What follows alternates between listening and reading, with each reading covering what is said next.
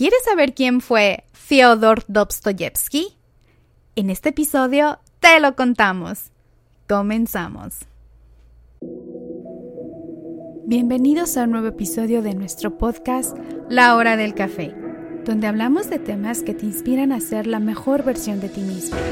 Así que sírvete una taza de café, encuentra un lugar cómodo y comencemos a crecer juntos en La Hora del Café.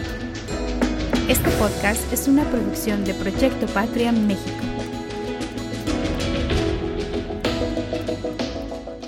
Fyodor Dostoyevsky. Fyodor Dostoyevsky fue sin lugar a dudas el maestro de la novela psicológica.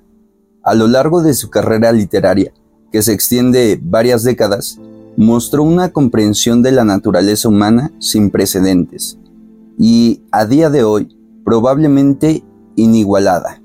Su maestría llegaba a lo más alto en la descripción de los estados emocionales tortuosos de culpabilidad, desesperación y preocupación por la muerte. Las tragedias y los malos momentos que Dostoyevsky tuvo que afrontar a lo largo de su vida lo ayudarían a enriquecer aún más su ficción. Nació en Moscú, en el seno de una rígida familia ortodoxa rusa y la muerte repentina de su padre, en 1839, lo destrozó, siendo tan solo un niño. A pesar de que siguió las indicaciones paternas y se formó para ser ingeniero, en realidad nunca le gustó ese trabajo y decidió convertirse en escritor. Su primera novela, Pobre Gente, en 1846, fue muy bien acogida por la crítica pero su carrera sufrió un fuerte frenazo cuando en 1849 fue detenido por participar en un acto a favor de la izquierda radical. Después de que lo sometieran a una ejecución ficticia con el indulto de último momento, pasó cuatro años en un campo de trabajo en Siberia.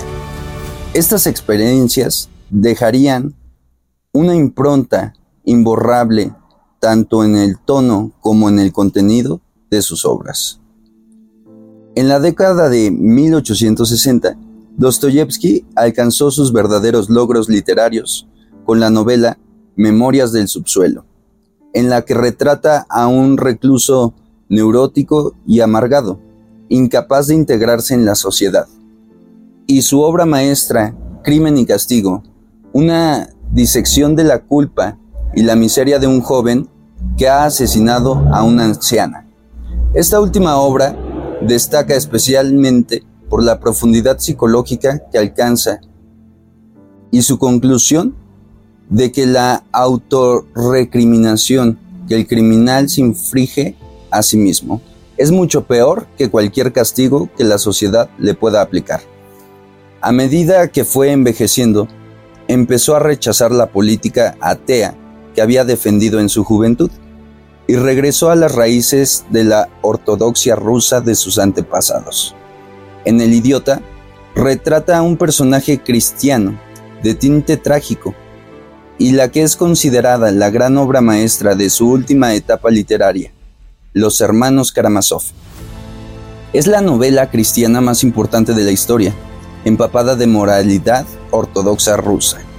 En esta gigantesca obra tres hijos abordan los problemas del bien y del mal y de la fe cristiana de formas muy diferentes tras el asesinato de su padre.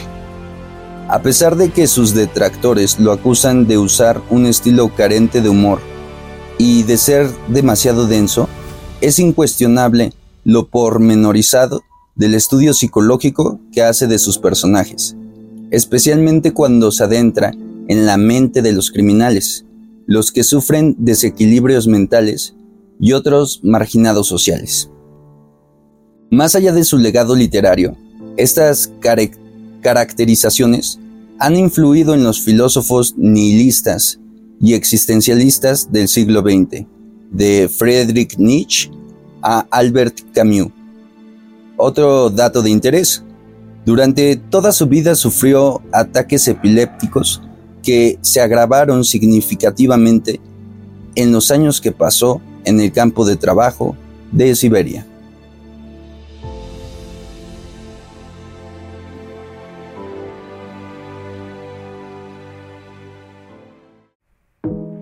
Te invitamos a compartir este episodio. Esto nos ayuda a que nuestro podcast siga creciendo. Visita nuestra página web en www.patrianx.org la próxima.